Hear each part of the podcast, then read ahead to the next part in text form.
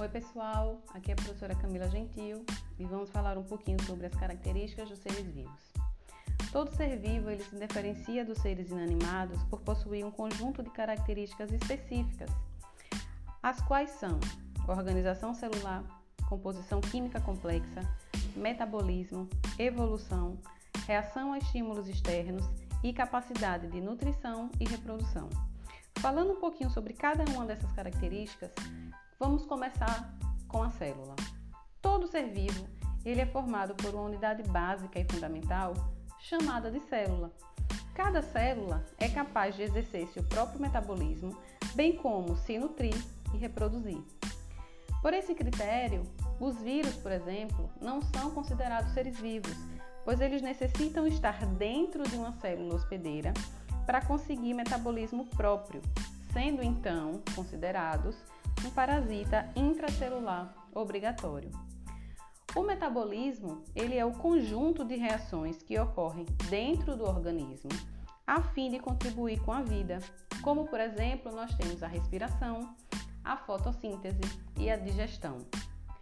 Todo ser vivo, ele tem a capacidade de aquisição de nutrientes, seja produzindo, como os autótrofos, ou consumindo de uma fonte externa, como os heterótrofos. Os seres vivos ainda são formados por um conjunto de substâncias orgânicas e inorgânicas que possuem especialmente os seguintes elementos: carbono, hidrogênio, oxigênio e nitrogênio. Algumas composições ainda possuem enxofre e fósforo. Os seres vivos também possuem capacidade de reproduzir, ou seja, gerar descendentes. Esses descendentes podem ser idênticos ou não aos seus genitores. Levando-se em consideração a possibilidade de alterações do material genético ao longo do tempo, temos ainda a capacidade de evolução dos organismos, que pode conferir mudanças em estruturas ou funções que podem ser benéficas, maléficas ou neutras.